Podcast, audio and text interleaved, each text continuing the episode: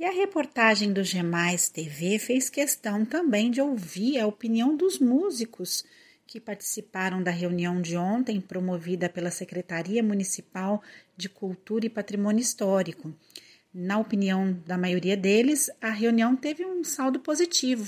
E, né? Mas saímos daqui com uma ideia boa, que foi a associação, né? Vamos ver se a gente tira do papel e vamos em frente para ver o que que que, que tem de bom pra gente aí? É, é, a primeira coisa que eu notei aqui é a organização, né? O organização. Vocês precisam se organizar de alguma Organizar, forma. porque há muito tempo atrás já vem isso e a gente, como músico, não digo só do samba, a gente no músico geral de, paz sentiu que, que falta isso.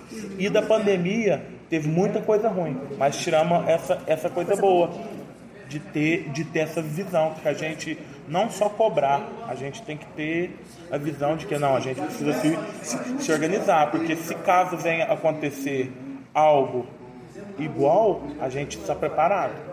A questão maior é que é o seguinte, o músico, como a gente, músico da noite, a gente sempre dependeu do evento, né? Então a gente não precisou do poder público para isso. E como a gente ficou parado, é, sem a possibilidade de estar fazendo eventos, de participar de eventos, de ser remunerado através desse, desse mecanismo do evento, a gente se viu na necessidade de procurar o poder público. Eu estava falando que a gente é uma visão muito de utopia, né, do músico, né, só querer tocar e, né, Ambição por tocar. é, e querer se apresentar, né, visão muito artística e não, na verdade tem um lado burocrático, o um lado empresarial da coisa, né.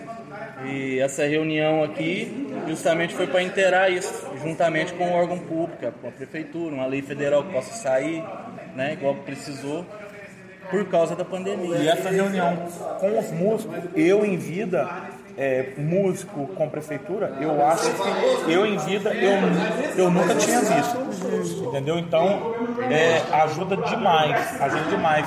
Daqui saiu muitas ideias e tomara que dê certo. Rodrigues Rosa, mais porém conhecido como Beto Rosa. Beto Rosa. Pedro Igor da Silva Atiles. Pedro Carisma.